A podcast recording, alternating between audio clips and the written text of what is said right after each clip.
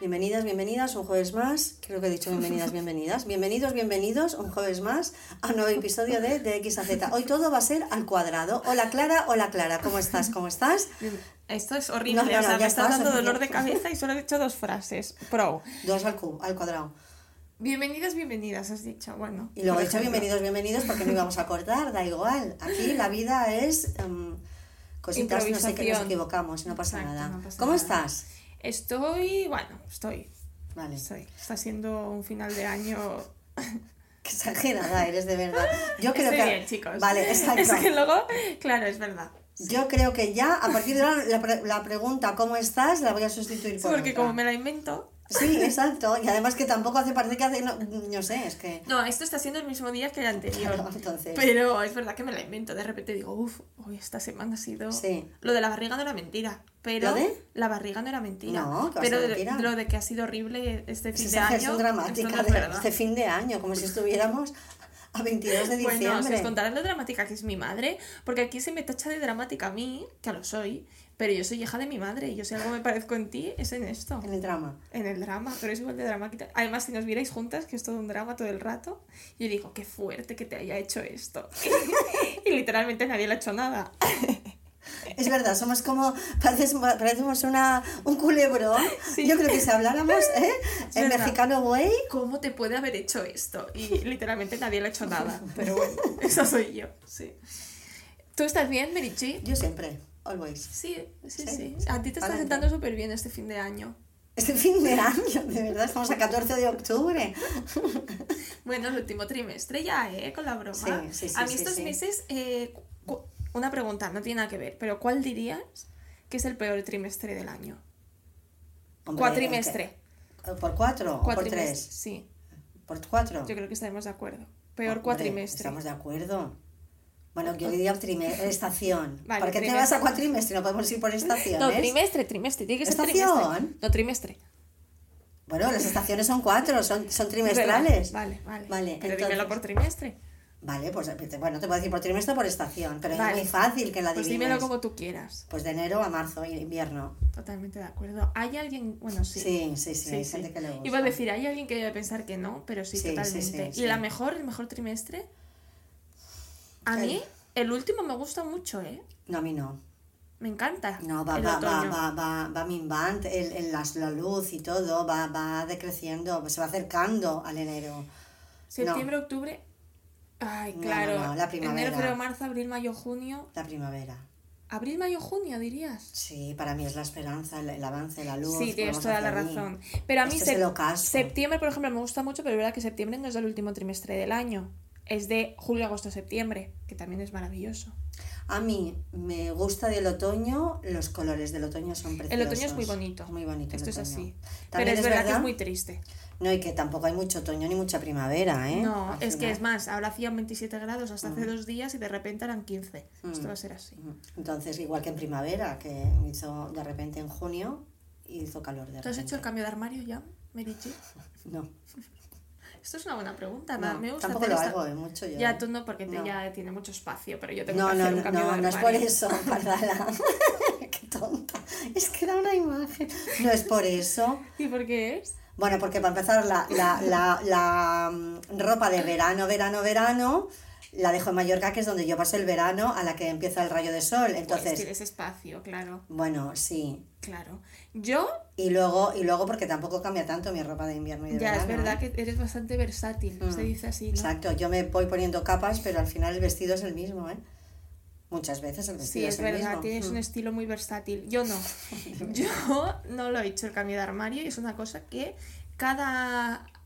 O sea, cuando voy, me voy haciendo mayor me gusta cada vez más. Sí. Sí. Buah, yo lo odio a muerte. Por eso decidí llevar vestidos los mismos en invierno y en verano y taparme las lo- piernas y, los brazos. Yo creo que lo odiaba porque tú lo odiabas, entonces yo era como una copia de ti. Entonces tú decías que lo odiabas, Lo yo, te- odiaba, yo tenía ¿eh? que odiarlo, pero me he dado cuenta de que no lo odio tanto. También tengo una cosa, cuando tú aprendiste que tu madre odiaba el cambio de armario, es porque tu madre, aparte de hacer el suyo, tenía que hacer de cuatro niños. Claro, por eso, pero yo veía que eso era un drama, entonces yo ya pensaba que sería un drama. Y hacer el mío no me molesta. Ahora, cuando tenga que hacer el de cuatro personas más, si es que algún día tengo que hacer tantos, espero que no, eh, claro, tampoco me gustará seguramente. Es complicado, pero tampoco por, por niños, porque los niños al final es muy fácil, ¿eh? Porque...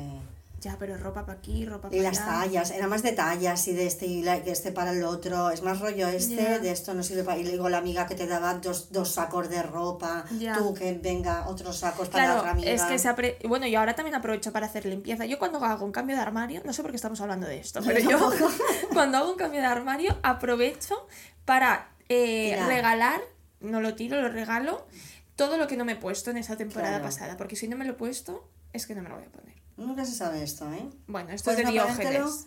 Bueno, aquí podemos hablar otro día de Yo me desprendo muy fácil de las cosas. Bueno, pero también hay, e- es igual de malo acumular por acumular que no sabes ni lo que tienes, Sí. por, el, por el no saber tirar, ¿Eh? Pero también es igual de malo el, esta necesidad de No. tenerte que desprender y quedarte con dos cosas y lo que no llevas en un año, pues a lo mejor al cabo de un año y medio lo llevas. No, la cosa Sí es... te yo- gusta porque lo tienes Sí, que yo sí tengo un vestido, por ejemplo, que es para ocasiones más puntuales, que no me he puesto porque no he tenido momento de ponérmelo, pero me parece que está bien, que me gusta y tal, obviamente no lo regalo. Pero si tengo unos pantalones que no, No, me acaban sí. de gustar, que no me he puesto desde hace O, un año y sí, medio... o que no te caben y los guardas para cuando vuelva a caber, pero vamos a ver, pues Exacto, igual no pues no. a caber. Esto sí que lo Sí, regalo. pero que también hay, hay mucha cuenta de orden, limpieza y despréndete de todo, que son un poquito obsesivas, Bueno, ¿eh? es este que hay, perfil, hay un gente poquito mini- obsesivo, ¿eh? minimalista. Pero un poquito obsesivo, Sí, hay que un este del orden y todo. Sí, hay que serlo un poco. hay que darle A mí siempre me hubiera gustado tener una hermana mayor para que me pasara toda su ropa. ¿Y os hubierais peleado todo el día? Da igual, pero a día de hoy, que seríamos dos personas mayores y maduras, tendría el doble de ropa. Y de Bueno, cosas. Bueno, sí, pero también ahora todo es solo para ti, piénsalo así. Ya, pero me lo tengo que comprar yo. Pero hemos venido a hablar de tu armario, Del cambio de armario y del cambio de estación. Vale, ya está. ¿De qué hemos venido a hablar hoy? de un tema apasionante, Como todos. del perdón. Qué fuerte este tema, ¿eh? Es un tema controvertido donde los haya. Sí, ¿tú crees? Sí. Y es un tema además que no está muy conta- es como la culpa, pero el perdón es peor. O sea, está muy contaminado por la, la educación ah, religiosa y hay, hay un componente muy muy muy muy muy, muy, religioso del perdón, muy espiritual. Gracias y perdón. Esto es un, perdón muy mezclado con la culpa, un perdón muy mezclado con el, el- el ser buena persona, está muy contaminado el perdón. Entonces hay como una línea muy clara de, hay como dos mm, caminos. Vertientes. Sí, una, que hay que perdonar, hay que soltar, hay que tal, hay que... Y lo podríamos confundir con, con ser buenísima persona. Sí. Y otra, pues que, que no hay que perdonar a quien te hace daño, que no todo el mundo merece el perdón. Entonces, yo vengo aquí a proponer una situación intermedia. Ay, qué bien me caes. Mm. Sí.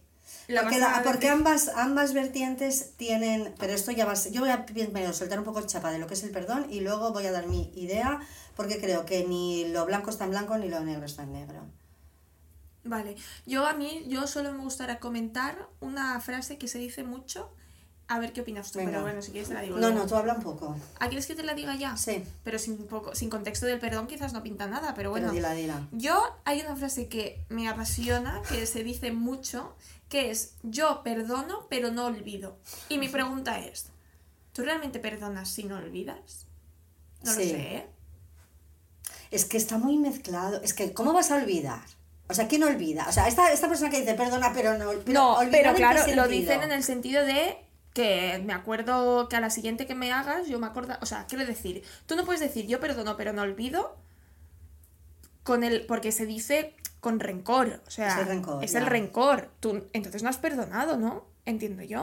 O sea, yo si de verdad te perdono lo que tú me has hecho y yo decido seguir siendo tu hija, que no sé si se puede deci- decidir no serlo, yo no puedo decir te perdono pero no lo olvido. O sea, Pues que te lo... esta cara de Sí, rencorosa. porque rencor. Porque es a la que pase algo te lo voy a Sí. tirar en cara. Pues Pues entonces no no, has no has perdonado. Esto a mí me da mucha rabia. Tú no Sí. puedes decir yo perdono pero no olvido. No. Bueno, por lo que tú eres una rencorosa. Hmm.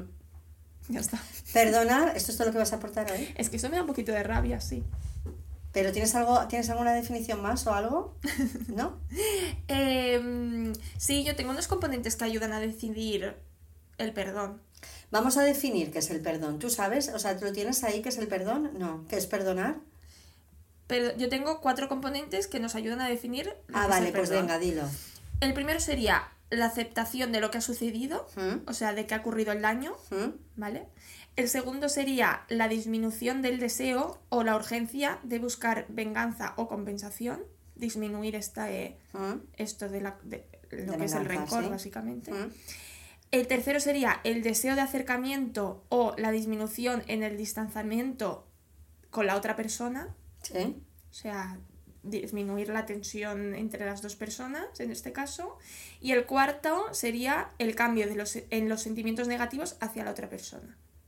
¿Mm? Complicado este. Esto es complicadísimo. Pero no lo sé.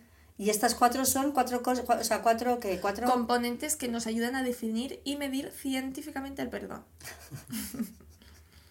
Yo cuando busqué esto me encontraba fatal, entonces quizás no tiene sentido nada de lo que he puesto. Porque estaba viendo mi vida pasar escribiendo esto y digo, bueno, por hacer algo.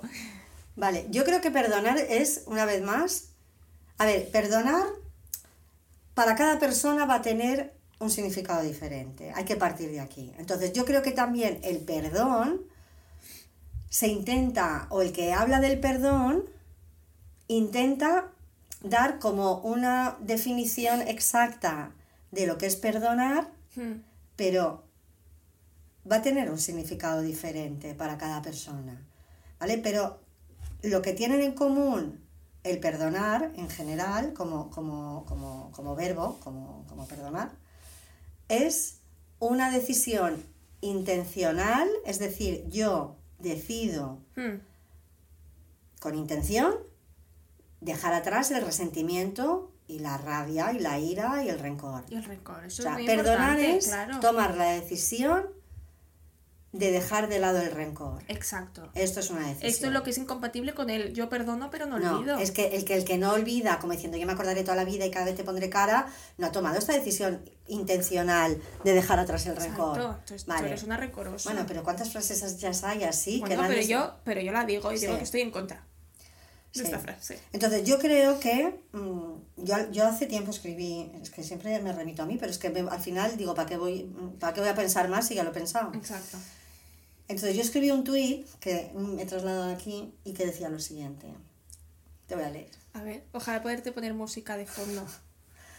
Que al final, dice así, dice así. Dices.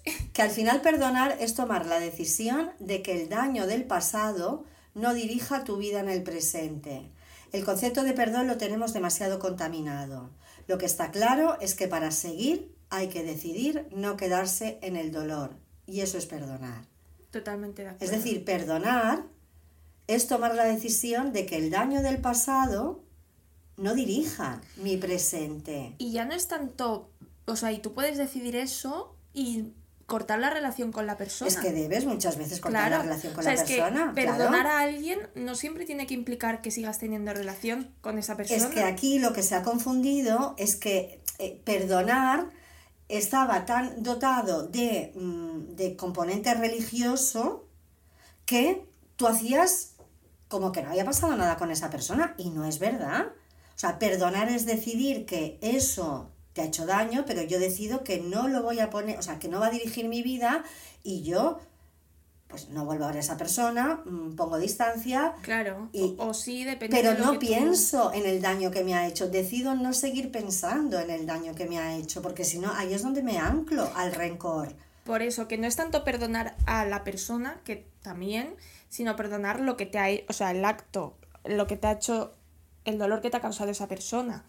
No sé si me bueno, explico. sí, claro, pero es que cuando yo perdono el daño que me ha hecho esa persona, o sea, cuando yo decido vivir al margen del daño que me ha hecho esa persona, es que eso es perdonar. Claro, pero eso es seguir no- para adelante sin que e- es es ostras que, que mm, colocarlo Sí, colocarlo pero que tú puedes sitio. perdonar eso y no y decidir no volver a tener relación con esa persona y no quiere decir que no la hayas perdonado. Esto es lo que quiero decir. Claro. O sea, que tú te distancies de una persona porque te ha hecho algo malo no quiere decir que le tengas rencor y que seas un rencoroso y que no la hayas perdonado. Tú puedes haber perdonado lo que te ha hecho esa persona, pero decidir cortar relación porque te parece pues que no Claro. quieres eh, tener relación con una persona que te ha hecho lo que te ha hecho. Porque al final, ¿qué es el rencor? Aquí, aquí lo decía antes, ¿eh? Es, es la, la- la decisión que decido. Implica una decisión intencional de dejar atrás el resentimiento y la ira. Una decisión intencional de dejar atrás. Es decir, yo el rencor lo voy a tener. Yo el pensamiento y el sentimiento de, madre mía, qué desgraciado, mira lo que me ha hecho, tal, tal, tal, eso me va a venir. Mm. Pero yo voy a decidir no darle cuerda a eso. Y voy a poner la atención en mi vida, en el futuro, en el presente, no en eso. Eso es una decisión intencional. Pero claro que me va a venir el, madre mía, qué desastre, fíjate, eh, desgraciado, hijo de su madre, lo que me hizo, tal, tal, tal. Me va a venir. Ya. Pero yo se lo voy a no ignorar. Entonces la persona que te dice yo perdono pero no olvido, mira, no has olvidado nada. Porque, porque, No, no has perdonado nada. exacto, porque si tú al olvido le estás, eh, al contenido, al verbo olvidar, ahí le estás metiendo el contenido de cada vez que me acuerde, no me voy a... No, No, y te lo voy a echar en cara. Porque tú puedes perdonar a una persona en un momento dado y lo que te ha hecho y seguir teniendo relación con esa persona y obviamente en algún momento te vas a acordar de lo que te hizo. Pero una cosa es eh, no olvidarte porque es una cosa que te ha pasado y la cos- otra cosa es no olvidarte porque aún tienes ese rencor y porque quieres echárselo en cara cada vez que haga X Ya, cosa. ya, ya. O sea, esto es como cuando eh, le- te ponen los cuernos. Tú decides perdonar lo que te han hecho, en teoría, pero cada vez que... Decides archivar eso, Exacto. es como archivar. Pero no lo olvidas. Entonces, cada vez que pase algo, tú vas a decir, porque tú me hiciste no sé qué. O yo te los he puesto porque tú me los pusiste primero. Bueno, entonces no has perdonado nada, ¿eh? O sea, claro, Si eso forma parte de tu presente, no está perdonado. exacto, y lógicamente en tu presente se manifiesta en forma de rencor y de recriminación y de echar en cara, no has perdonado. No has perdonado. Si tú eso sabes que te puede venir al presente porque te ha puesto los cuernos, pero has decidido seguir con él, Y te puede ella, venir y es normal te que te puede venga. venir, pero cuando te venga, tú eso lo alejas y te centras en lo que, en lo que, en lo que has decidido y en lo que sí, ahí perdonas. Claro. Entonces, vale que nunca vas a olvidar la acción que te hirió y te ofendió, Exacto. nunca lo vas a Exacto. olvidar, pero esforzarte en, en el perdón, es, de- en- en- es decir, en dejar de lado ese rencor, puede disminuir la influencia que esa acción ha tenido en ti, Sí, totalmente. porque si no, esa acción controla tu vida, ¿no? Eh, eh, al final, el, el hacer eso te libera del control de esa persona que te hirió. Es que si no,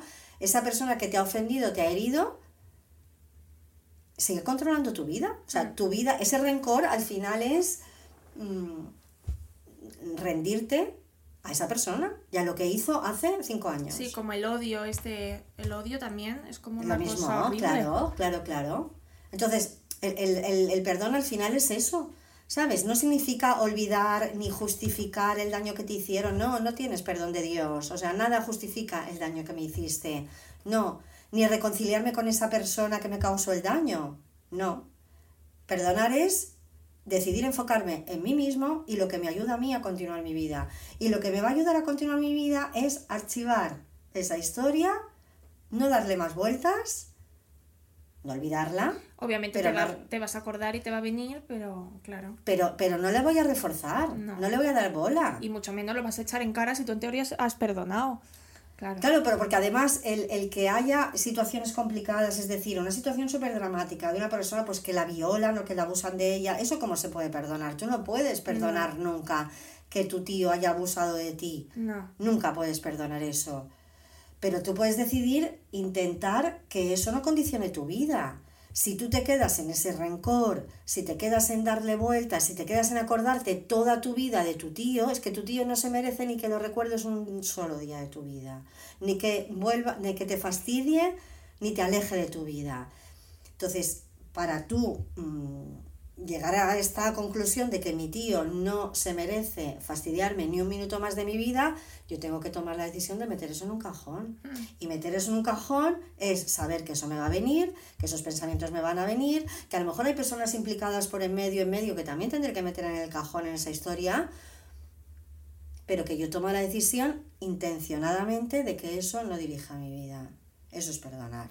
Ay, qué horror, es que se me han puesto los pelos de punta. Ya, ya, porque la persona, las- en, en, en, en, la parte, en estos dos vertientes que te decía de afrontar el perdón de hoy en día, que es una parte más buena y tal, venga, hay que perdonar todo, que esto, ¿no?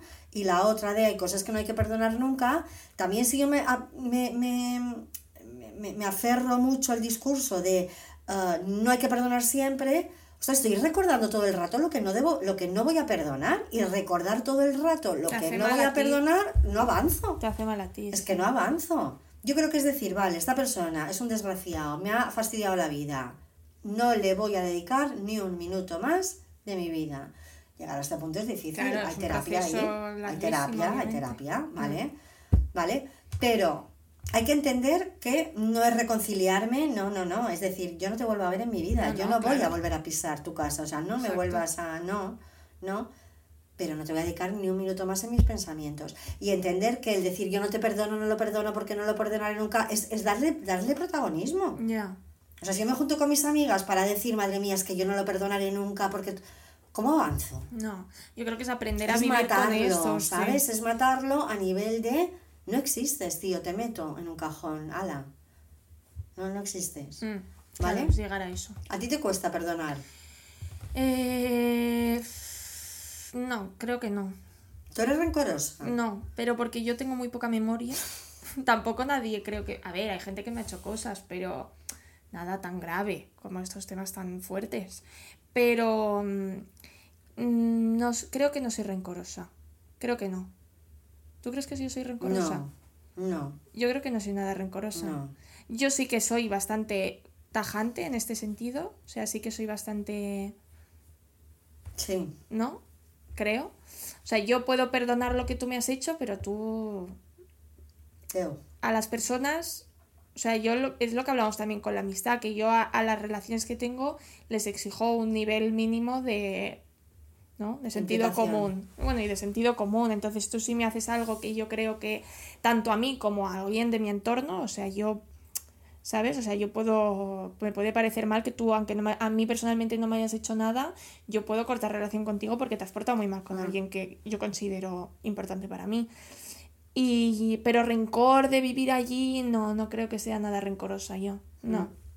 También te digo que a la gente le cuesta mucho pedir perdón, ¿eh? Bueno, esto hablaremos luego. Sí, porque a mí a hay gente que nunca ha pedido perdón. Claro. Yo conozco a gente que nunca ha pedido perdón. A mí la gente que más, o las cosas que más me ha costado perdonar, quizás son de la gente que no pide perdón. Eh, ahí es donde más rencor tengo porque me caen fatal. Yo esta, esta gente, top 3 de personas que me caen fatal. La 3. Top 3. ¿Y la 1? ¿Y la 2? No lo sé. Por ahí. Directamente la de bronce. Por ahí. Yo de, de- de las tres primeras seguro que está. Vale. Sí. o Ya sea, luego hablamos, no eh, puedo, hay gente no que no puedo, pide no puedo, perdón, no eh, puedo. que O sea, no este pide orgullo disculpas, ya. asqueroso de quién te crees que eres, o sea, fatal. Ya, ya es tremendo, Me ¿eh? hierve la sangre. Ah, ah. ¿Tú te, te cuesta perdonar? ¿Tú qué crees? Mm, yo diría que no. Yo creo que no. No. Yo creo que, Yo creo hecho, que yo creo que incluso yo. tengo que hacer esfuerzos muchas veces Yo creo que Para acordarme del daño que me han exacto, hecho. Exacto. Ya, Se sí. nos olvida un poco, Sí. pero tampoco tenemos problema Pero en, tampoco porque... ¿Tampoco tenemos problema? en que si una persona consideramos que tal, pues adeu, o sea, Sí. ¿sabes? Creo que somos un poco iguales en eso. Yo no creo que sea nada rencorosa. Yo, yo, No. yo, la verdad es que tengo que hacer esfuerzos a veces para decir, ay no, que esta persona me hizo mucho daño. Y a mí también me pasa eso. Sí. Sí. Pero no porque sea súper encantadora con ella y le invite a mi casa a cenar, no. No. No, que no tengo relación Exacto, con esa persona. cortado ¿eh? en relación, has sido He cortado- consecuente. claro, pero esto es un poco así, porque claro, como cortas, porque soy tajante y corto, Eres consecuente, claro, luego no hay rencor porque he cortado, claro. Entonces- Entonces, se te puede olvidar. se me puede olvidar. Claro, sí, y luego sí. tengo que recordar. No, no, no, claro, es que esta mí persona hizo tanto daño. Me ha pasado muchas veces, o sea, yo me olvido de muchas cosas que hace, o sea, hay gente que tiene una memoria de no, es que este en el 2015 me hizo no sé qué, mira, ya en el 2015 no sé ni dónde estaba, o sea, yo de verdad que no me acuerdo de nada. O sea, yo creo que si en ese momento tomé la decisión de seguir siendo amiga de esa persona es porque ya está, porque no me ha parecido tan fuerte lo que ha hecho, entonces ya está. Pero hay gente que tiene un Excel de cosas que ha hecho cada persona de su vida, en qué momento Sí, y del 1 al 10 cómo de grave ha sido. pero esto es así. esto, mamá, obviamente no tiene un Excel, pero, ¿Sí? pero que parece que sí, ¿sabes? Pues son rencorosas. Es que el rencor es, es mal fotuta, es, es muy fastidiado el Sí, rencor, yo ¿eh? creo que no somos nada rencorosas y creo que eso te hace ser feliz. Pero como no somos rencorosas, tenemos la capacidad en el minuto uno o dos o tres o tres meses después decir hasta aquí. Claro, claro. No soy rencorosa, Es pero, que el que pero no rencoroso- quiero nada contigo. Claro, porque el rencoroso, la paradoja del rencoroso es el que no sabe deshacerse de ese vínculo. Claro, porque además es que te comes todo este mal rollo tú, ¿sabes? Claro. porque el rencor te lo estás tragando tú solo. Claro, y el, Porque- re- el rencoroso se cree que es súper mm, fuerte, digno y tal, y es el que no sabe romper ese vínculo. Exacto, porque nosotras desde nuestro, del- desde el- o sea, yo no soy rencorosa, pero yo no tengo relación con esa persona. No, y si vuelve a aparecer, probablemente tampoco Le- la tenga. Claro, y le, le mandé a freír espárragos, pero no me quedo en ese rencor de ay, lo que me hizo, ay, qué fuerte, no sé qué. Y si le veo por la calle de hola, ya está. Mm. Pero yo he roto relación con esa persona y ya está. Pero es que el rencor te lo tragas tú al final, es que, son, es que es mal rollo tuyo propio. Totalmente, ¿eh? totalmente. Entonces, pues eso es la paradoja del rencor. Mm. El creer que tú, el- esa emoción te va a... te hace posicionarte y lo que te hace es que estás vendido al otro. Y a lo que ha pasado con el otro, totalmente vendido. De poder sobre El otro ya se ha olvidado. el otro del no año- sabe ni quién eres. Y tú aún estás pensando en lo que te hizo en 2015. Pues yo qué sé. Ya, ya, ya. Sí, sí. ya, ya. Vale, entonces, ¿cuáles son los beneficios de perdonar? Entendiendo por perdón eso, ¿eh? No tener el rencor y decir, tú me has hecho daño hasta que hemos llegado. Sí. Fue bonito mientras duró. Sí. Adiós. Exacto. ¿Cuáles son los beneficios? Pues, vivir tranquilo, ¿no? Exacto, la tranquilidad y la salud al final, ¿eh? Sí, esto es salud mental totalmente. Y también te ayuda a establecer relaciones más sanas ya de cara a futuro, Mm. realmente, porque no te vas a enredar en algo. Es decir, si tú sabes cortar psicológicamente con alguien que te ha hecho daño, es decir, psicológicamente es yo aprendo a manejar este rencor porque, porque no me lleva a nada, pues al final yo esto también me va a ayudar a la hora de establecer relaciones futuras más sanas. Sí.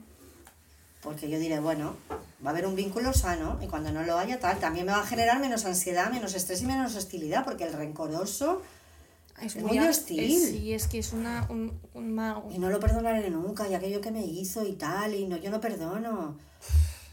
Es que es como el odio, al final te lo comes tú, ¿eh? Porque, pero el que yo entiendo, ¿eh? el que diga yo no perdono, porque hay cosas imperdonables. Sí. No, no, claro. El hecho es imperdonable. Obviamente. Pero, tú no puedes vivir con eso toda la vida. Mm. Claro, es que obviamente hay cosas imperdonables, yo estoy de acuerdo. Hay cosas que no tienen perdón de Dios. Mm. Esto es así. Pero tú tienes que aprender a vivir. Pero no puedes, no puede eso manejar tu vida para siempre. Es que no, no, tiene sentido. No, porque eso te llevará a la ansiedad, te llevará al estrés, te llevará a la hostilidad, te llevará a la depresión. Y esto todo te lo comes tú, mientras la otra persona sigue con su vida. Mm. Entonces no, no es bien. Claro, entonces tú le das poder al otro, al malo de la película, le estás dando todo el poder. Mm. Entonces tú, como protagonista de tu vida, esa persona ha sido mala, malísima, lo que ha hecho es imperdonable, has hecho a nivel objetivo todo lo que tenías que hacer, lo has denunciado si lo tenías que denunciar, te has alejado, has hecho todo, pero a nivel psicológico tienes que hacer Hay que lo mismo, aprender, hay que hacer sí. lo mismo. Eh, O sea, al Es final... que si no, el que va a Mm. salir perjudicado eres tú, más aún. Pero bueno, todo esto es un proceso, es decir, cuando alguien me hace daño, lo normal, porque además pasa una cosa, que el que me hace daño es alguien a quien quiero, que tengo un vínculo. Si me hace daño el vecino de abajo y no tengo ningún vínculo, Pues en principio te da igual. no tendré tampoco nada que perdonar No. realmente, porque es como la decepción, ¿no? Al final la decepción duele porque me decepciona a alguien a quien quiero. Es que me, me he acordado de esa frase de nadie espera nada, o sea, no, no esperaba nada, no, ¿cómo es? Nadie espera nada de él y aún así nos decepciona. Pues Exacto. es un poco eso. Exacto, exacto. Entonces, claro, al final el que, la persona que me hace daño es una persona a la que yo quiero y en quien confío. Entonces, eso lógicamente me causará un resentimiento, me causará ira, tristeza, Claro, claro. confusión. Injusticia. Exacto. ¿Vale? Pero si pienso todo el tiempo en sucesos o situaciones que me han herido, estos rencores que están llenos de resentimiento y hostilidad, es que se pueden arraigar. Es que esto, Esto es un se bicho. va echando raíz Sí, aquí, el pensar horrible. todo el rato, todo este resentimiento y hostilidad se, se va agarrando ahí. Entonces, si yo permito que eso pase, que todo este pensamiento sustituya un poco al, al tirar para adelante, pues puedo acabar ama- amargado. Mm. ¿no? Una amargado por esta sensación de injusticia, que repito, es verdad que es injusto, lo es, pero ese pensamiento de que injusto tal, como pensamiento, que es lo que tenemos que aprender a, a- a trabajar, como pensamiento, es inútil para que yo esté bien. Entonces, es verdad que es una injusticia tremendo. Totalmente. Que no tiene perdón de Dios, no lo tiene. Pero como pensamiento, como proceso psicológico, darle vueltas a eso es inútil. Mm. Y todo lo inútil no me lleva a avanzar. No. ¿Vale? Entonces, es verdad que también algunas personas, lo que decíamos, perdonan de manera como más natural a otras. También volvemos a lo mismo. Si yo me he criado en un entorno súper rencoroso, si he tenido una madre o un padre, ¿de te acuerdas, fulanita? Ay, pues mi amiga Maripili, allá por el 1972, me robó tres manzanas sabes-. Vamos a... Por favor, qué pocas Bueno, feinas. Claro, Sí. pero si yo me, me crío en un entorno Rencoroso, sí, es más probable que tú lo seas. si yo me crío en un entorno en el que yo veo que cuando alguien ha hecho daño, bueno, pues pasó esto y fuera, Mm. con toda la pena del mundo y con todo el dolor del mundo, ¿eh? Hombre, claro, obviamente. Pero es que, es que, claro, cuando se hablan de estas cosas, tú parece que alguien te hace algo malo. Y claro, parece que yo digo, no, yo corto relación con esa persona y. Pero es que obviamente lo pasas mal. Mm. O sea, que alguien que tú esperas que no te haga lo que te ha hecho y te lo hace, mm, obviamente se pasa mal, porque tú no esperas esto de esta persona. Pero es que te lo ha hecho, entonces eh, es hacer el trabajo este de, de, de- de ya está, de hasta aquí hemos llegado. Y obviamente en ese proceso se pasa mal, que parece que es fácil y que a mí me da igual todo el mundo. No, no, no, Para no, nada. no, se pasa fatal. Pues como hablábamos el otro día, lo de tomar decisiones, pues claro, eh, ¿te cuesta? No, bueno, depende de lo que es costar. Claro. Todo cuesta, Todo ¿eh? cuesta. Todo cuesta, todo pero es lo haces igualmente. Mm. Es, eh, yo creo que es eso. Obviamente cortar relación con un amigo, una pareja o lo que sea cuesta, pero Mm. tienes que hacerlo. Vale, entonces, si yo no hago eso, si yo me dejo invadir por los sentimientos estos de la amargura, de la hostilidad, del resentimiento y toda esta parte chunga, pues eso tiene efectos en mí, realmente, los efectos de tener rencor. El, el, el- pues si yo me cuesta mucho superar el rencor, pues esa ira y esta amargura, porque en el fondo estoy amargado. Sí, eso es amargura total. Esto me lo voy a llevar a nuevas relaciones y nuevas experiencias. Es decir, al final toda esa emoción va a ser como unas gafas que yo cuando vaya a conocer a alguien o cuando me relacione, pues si yo estoy más amargada, pues esto me lo voy a llevar, ¿eh? Sí, Mm. esto creo que pasa mucho. Sí. Sí, sí, sí. Es que justo mis amigos lo hablan el otro día. Que, que eso, que hay gente que tú conoces y tal, y que te dice que no, porque no sé quién le hizo no sé cuántos, entonces ahora que dices, bueno, es que claro, ¿hasta qué punto tengo yo culpa de que te haya pasado hace tres años, no sé qué? No cosas graves, ¿eh? Mm. Cosas mm, de que alguien te traiciona o yo qué sé. Dices, bueno, yo qué sé, o sea, no puedes trasladar a todas las relaciones que vaya a venir a partir de ahora que alguien eh, hace tres años eh, te pusiera los cuernos. Pues Mm. Hay, que trabajar también, ¿eh? eso, o sea, tú no puedes, ¿qué culpa tengo yo? Claro. Hombre, yo creo que hay que diferenciar si a ti te pasa eso porque tú eres un poco panoli, vamos a ver, o sea, si a ti te pasan cosas que tú puedes mejorar, No, o sea, que pero tú, o yo, que tú pero, puedes evitar, pero o yo sea, que que sé, puedes atender. cuernos, o te dejan por otro, o lo que sea, y tú al siguiente que vas a conocer, eh, pues le dices que no, que como te pasa esto, eres súper controladora, o yo qué sé, Ya. Pues yo no tengo culpa de Ya. que tu exnovio te pusiera los Ya, cuernos. ya, ya, o sea, ya. Porque entonces- por eso te digo, porque hay que diferenciar entre lo que yo pueda mejorar y luego también no caer en un discurso muy de hoy en día de es mejor no confiar en nadie, es mejor no tal, que esto es Exacto, súper peligroso. exacto, eso es. Que- Porque el, el- si al final yo me creo a pies juntillas el, el discurso de mejor no confiar en nadie, ostras, yo vivo con rencor. Sí. Con un rencor mm, como etéreo que, que sobrevuela por ahí. O sea, ¿por qué no tengo que confiar en nadie? Pepito te puso los cuernos a los 16 años. Qué sé, o sea, es que claro. Si no, si no esperas nada de nadie, nadie te va a decepcionar. Es que es tremendas estas Pero es- frases. además es ¿eh? imposible no esperar a nadie. Bueno, eso es ¿no? imposible, pero bueno, también hay que rascar un poco esta frase y pensar un poco para decir, mira, es imposible. No esperar. Imposible no esperar nada de nadie, imposible. ¿Cómo no vas a esperar nada de nadie? Eres un robot, eres un cactus, o sea, entonces es que no te importa nadie, literal. No, eres, no, no. Y además que nadie va, nadie va a esperar nada. Es que también transmites. Es que me pone tan nerviosa estas frases de autoayuda de eh, si no esperas nada de nadie, nadie te decepcionará. O sea, ¿qué, qué persona eres? No, ¿Y qué calidad de relaciones tienes? Cero. O sea, tus nadie va a esperar nada de ti. una Una- porquería. una- o sea, no te relaciones. Eres Claro, un cactus. exacto. O sea, eres una planta. Eres como una piedra. Sí, exacto, Sí, ni un cactus. porque una realmente piedra. tus relaciones Ya. tienen que ser una cosa, no sé. Pero esto, esto en el trasfondo, e- es, es como una actitud rencorosa. Totalmente, esto es rencor. Sí. Esto es rencor. Edulcorado por, por cuatro frases de agenda rosa. No, y, y disfrazado de que libre soy, que, auto que auto. eres tonto, tonto. Lo que estás es fatal y no, no lo admites y lo disfrazas de esta autosuficiencia y lo que, y lo que pasa es que no sabes mm. relacionarte y punto.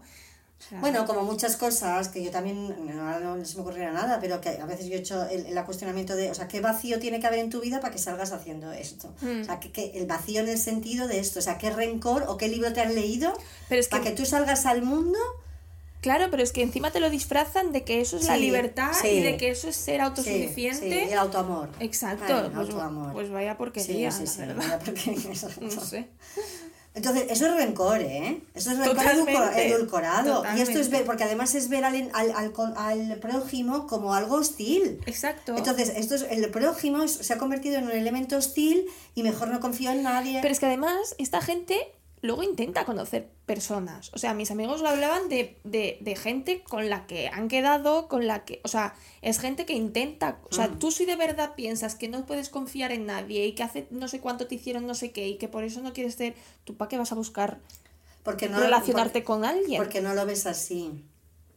Tú no lo ves así. E, esto porque el discurso que te han vendido es desde tu autoamor, tu autoconocimiento, desde validarte a ti. Es que, es que eso, ya, es, que eso vaya una mierda ¿eh? esa. Sí, vaya. Entonces, como tú te priorizas para que nadie te haga daño, que eso está muy bien, uh, tú no vas a confiar en nadie, pero no se plantea esa persona que no que, que, que, que, que tenga que, evitar que va, gente, claro, pero es que para qué vas a conocer a alguien si no vas a confiar en esa persona desde el minuto cero cuando te dé razones pues porque, porque toda la autoayuda a nivel de relaciones y de autoamor, que me pone una nerviosa que el concepto de autoamor, es, es muy hostil con el prójimo. Súper hostil con el prójimo. Y súper egoísta. hay veces que hay que, hay veces que hay que serlo, pero tú no puedes tener una relación de dos solo pensando en ti. Es que esto no, esto no funciona. Es que las relaciones um, humanas, iba a decir de los jóvenes, pero bueno, de los no tan jóvenes también, pero diré de los jóvenes porque pobrecitos son los que tienen que crear algo, los otros están de vuelta.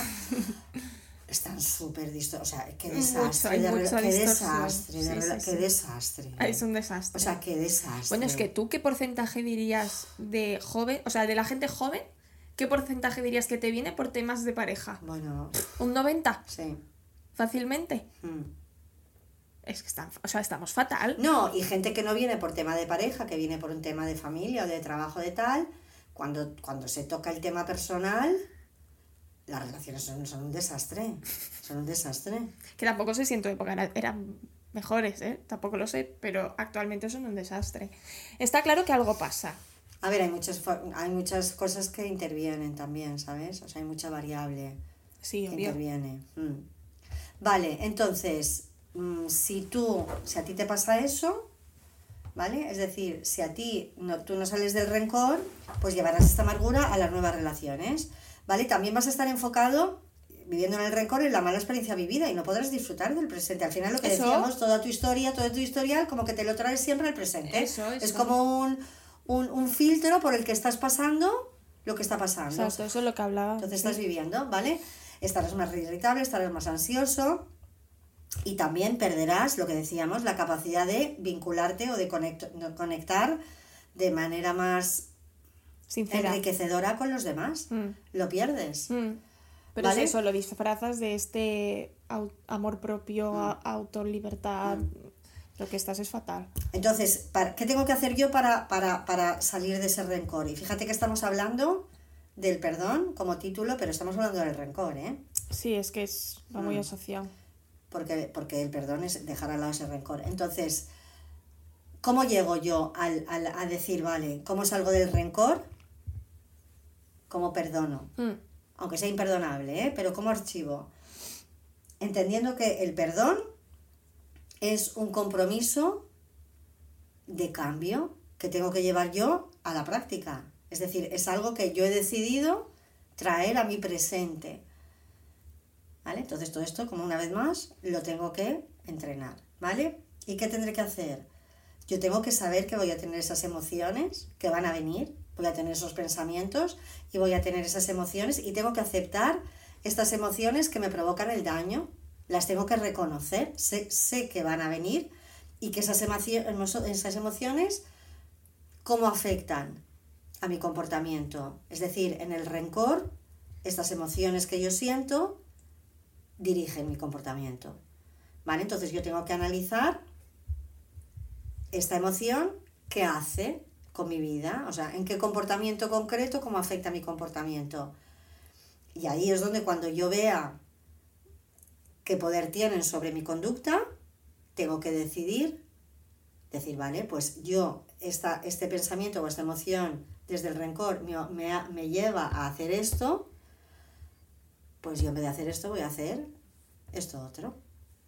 Es llevarlo a la práctica, es mm. entrenar, ¿vale? Es cada vez que quedo yo con mis amigas, me paso todo el rato hablando de madre mía, qué desgraciado, tú, pues cuando quedo con mis amigas voy a decidir no hablar de esto. O si yo tengo mucha necesidad de hablar de vaya hijo de su madre lo que me hizo, voy a si voy a estar con mis amigas dos horas, voy a dedicarle cinco minutos a esta persona. Y cuando pasen los cinco minutos voy a decir, ala, otro tema, prohibido hablar de esto. Es eso, ¿vale? Tengo que también liberar de alguna manera, por decirlo de alguna manera, esto lo que acabo de decir, el poder que esta persona tiene y el control de esa persona que me ofendió tiene sobre mí la situación. ¿Y, qué, implicación ha tenido esto en mi vida? Pues eso, al final yo hablo todo el rato de eso, me tengo que dar cuenta. Eso es el ejemplo, decir, vale, esta emoción desagradable, ese hecho traumático que me ha hecho daño, ¿qué implicación tiene en mi vida? Pues que yo cada vez que quedo con mis amigas hablo de esto. Pero voy a decidir dejar de hablar de esto. Porque mientras siga hablando de eso, no avanzo. Y eso es en el fondo eso es perdonar, es decir, que teu, fuera, ¿vale? Pero y tener muy claro que el perdón para nada y en ningún momento es garantía de reconciliación, para nada, para nada, que esto se mezcla con la parte más mm, religiosa, a lo mejor de poner la otra mejilla o de no, para nada, no tiene nada que ver. para nada. Y que tampoco si profundizas un poco, yo tampoco es que sea experta, tampoco el perdón religioso es, es, es, es, seguir ahí, ¿eh? es también decir hasta, Dios, hasta luego. Hasta Dios. Hasta Dios, ¿vale? Pero para nada, es decir, si en, un, en el suceso que me hirió participó alguien con el que yo tenía una relación que valoraba, el perdón puede llevarme a decir cortar relación. Totalmente. Esto es lo que yo decía Totalmente. Es que se confunde. Tú puedes perdonar lo que te ha hecho o incluso a esa persona haciéndote eso, pero puedes decidir que esa persona ya no quieres, la quieres en tu vida. Es que una cosa no quita la otra. ¿Vale? Entonces, también puede ser que muchas veces también pueden no llegar tanto al drama, es decir, podemos no perdonarnos y luego reconciliarnos. Esto también podría ser, ¿eh? Si no es una cosa súper, súper grave, grave, el tiempo, grave. ¿Te refieres? Sí, yo creo que sí. O sea, cabe el paso, cabe, cabe la posibilidad de que esa persona que, que hemos sido importantes mutuamente. Sí, pero tiene que pasar un poco el tiempo. Sí, claro, claro que tiene que pasar el tiempo. Pero fíjate, si yo con esa persona con la que hemos tenido una movida, pasan 10 años, 5 años, el tiempo que sea, y nos volvemos a encontrar y vemos que bueno, vale, pues ya está. ¿Qué habrá que hacer? Para nada hablar de eso. Obviamente. Vale. Claro, claro. Si yo me veo 10 años después y digo, madre mía lo que me hiciste, es que vaya, o sea, para nada. Y vamos a dedicar los últimos 10 minutos a hablar del gran tema de las personas que no piden perdón. Mira, yo, es que, es que yo igual me levanto y me voy. No, no me dejes estar hablando. o sea, yo de verdad que no puedo soportar a esta gente. Me caen tan mal. O sea, ¿Conoces? Sí. y no puedo. O sea, o sea, conozco, pero obviamente esta gente ya no está en mi vida. O sea, no puedo, de verdad que me hierve un poquito la sangre. Es que además hace poco me he topado con una persona así, o sea, he tenido un poco una movida con una persona así y no puedo. O sea, no, porque movida no tienes porque son incapaces de hablar las o sea, son incapaces de pedir perdón. Por el orgullo, ¿no? Hmm. Creo yo. Al, al, menos en este caso, o sea, un orgullo asqueroso que lo único que te hace es ser una persona incapaz de, de tener relaciones humanas ¿no? No sé, o sea, me parece, no sé en qué momento o qué, si es falta de autoestima o qué puede ser, que te lleve a ti a ser incapaz de decir, mira, lo siento, es que aunque no lo pienses, aunque pienses que es exagerado la situación, o sea, con lo fácil que es decir, lo siento, aunque no, ¿no? O sea, no sé. Ah, ya, ya. Bueno, esto es otro tema, sí, es verdad, ¿eh? O sea, ¿en qué momento, o sea, ¿en qué momento tu orgullo te pesa tanto como para incluso si crees que no es para tanto, di perdón y ya está. Es que, la otra persona tampoco va a saber hasta cuánto lo sientes de verdad. O sea, no Bueno, porque el perdón ahí repara, es una palabra que repara, ya. Mm. Pero bueno, fíjate cuántas relaciones de estas llevan a que la parte que ha sufrido sea la que pida perdón también, ¿eh? Claro, claro, claro. Mm. Bueno, porque también Es que estas personas te llevan habrá un poco de manipulación también a totalmente. veces. Bueno, es que la persona que ha hecho algo mal, Es víctima. Muchas veces. la que ha hecho algo mal es víctima. O sea, la persona que es incapaz de pedir perdón es se incapaz- pintará a ella Claro, como pero es la un víctima. comportamiento un poco psicópata, ¿eh? Es narcisista Sí, total. claro, total, total, Total, total. total. Es, yo sé perfectamente, porque tontos no son, entonces yo sé perfectamente lo que ha pasado. Esta persona es incapaz de pedir perdón y si esa relación al final tiene que seguir por lo que sea, la víctima es la que acaba pidiendo perdón. Porque el otro se victimiza, Eh. Claro. Y la otra Y- parte que es empática y que tiene esta capacidad de decir, bueno, hay que seguir aquí, hay que tirar para adelante, dice lo que tú dices, venga, per- pe- perdona y ya está. Exacto. Ya, ya, ya. Pero yo no.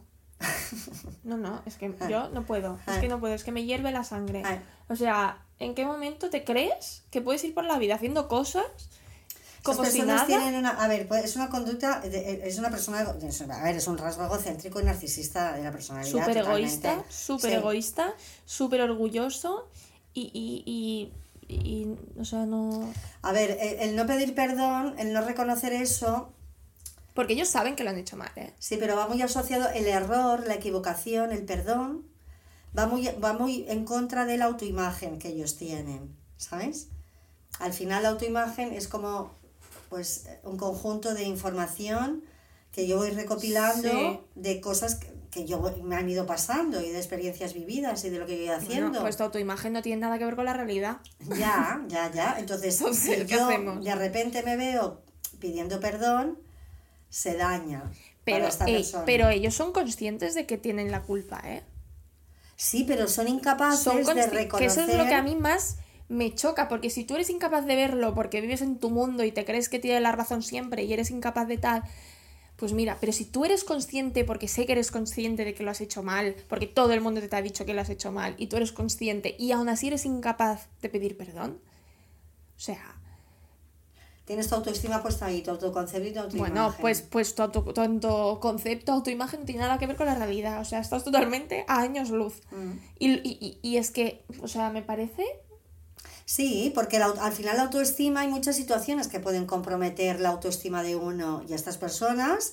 El hecho de pedir perdón es una de estas situaciones que compromete Ya, pero- la autoestima. pero pasan por perder amistades Sí. antes que pedir perdón. Sí. O sea, es que me parece una locura. Mm. O sea, ¿cómo tienes que estar de fatal? Bueno, es un narcisista. O sea, estás fatal. Mm. ¿En qué momento eres tú la víctima cuando tú en el fondo sabes que es culpa tuya y te da igual perder amistades o bueno, bueno, yo creo que piensas que en algún momento no, no lo sé.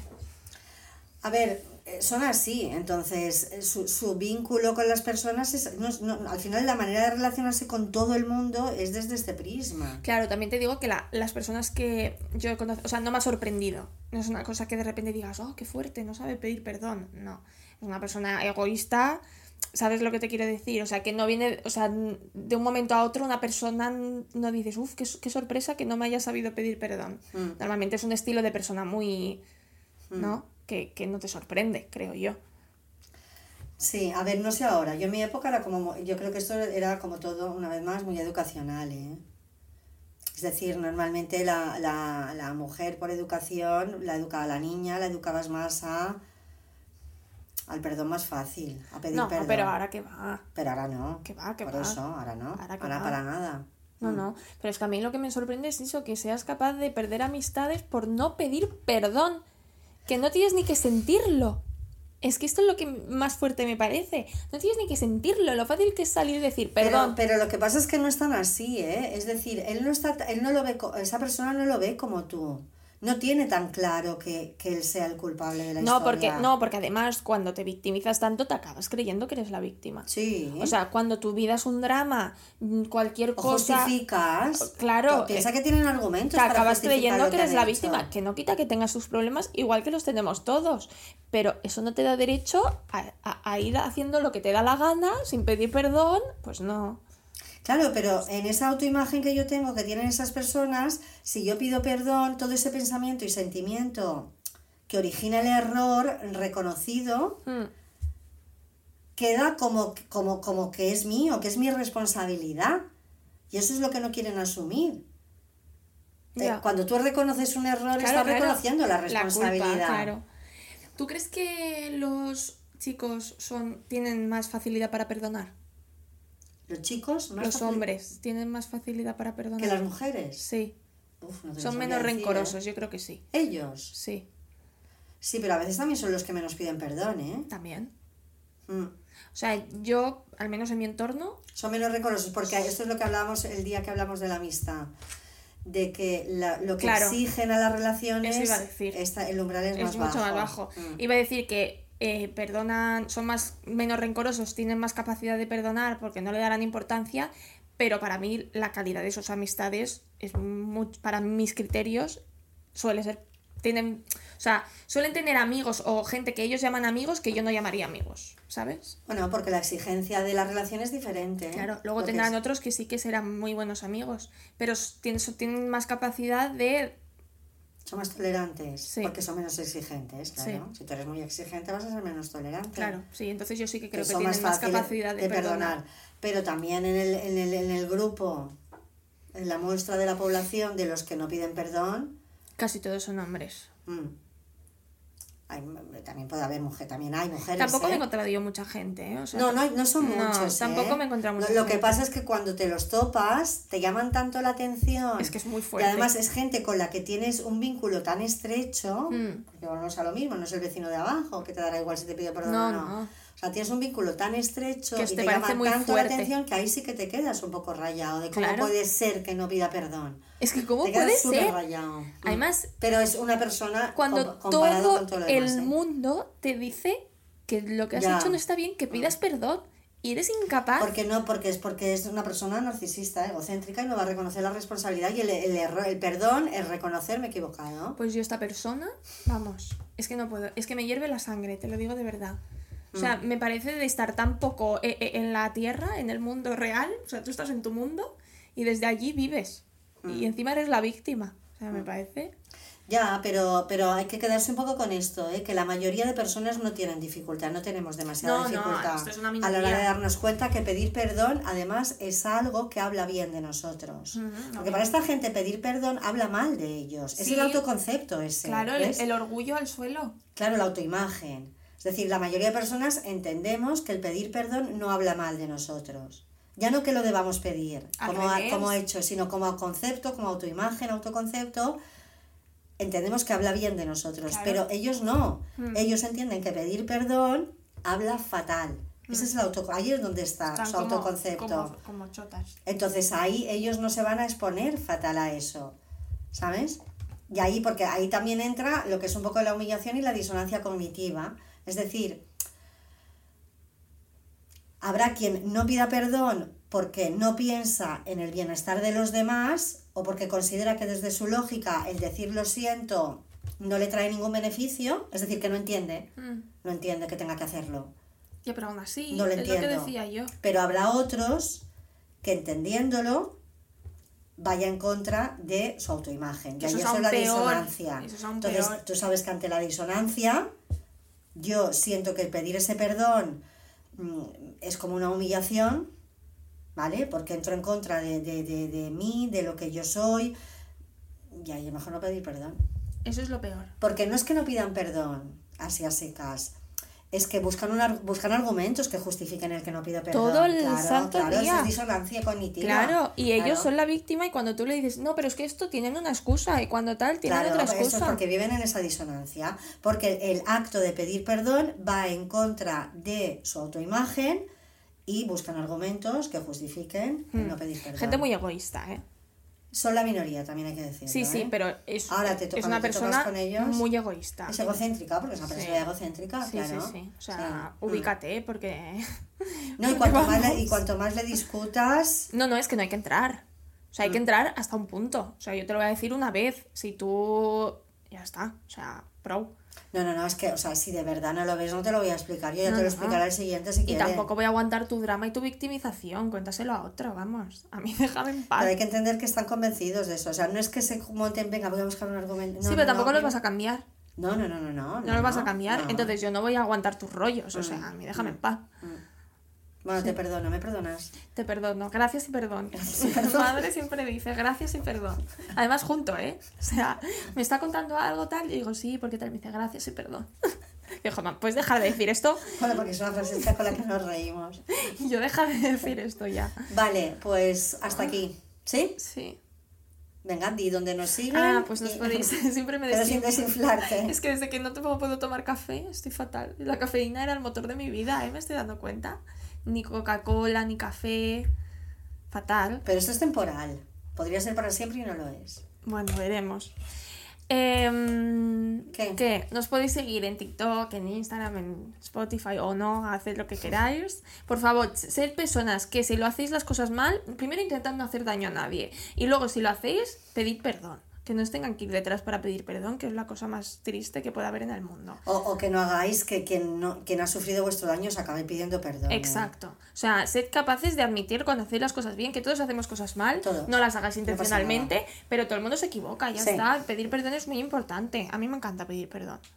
Gracias y perdón. Gracias y perdón. Así que nada, que tengáis buena semana. Nos vemos el jueves que viene. Y. eh, Hasta nada, la próxima. Hasta la próxima. Adiós.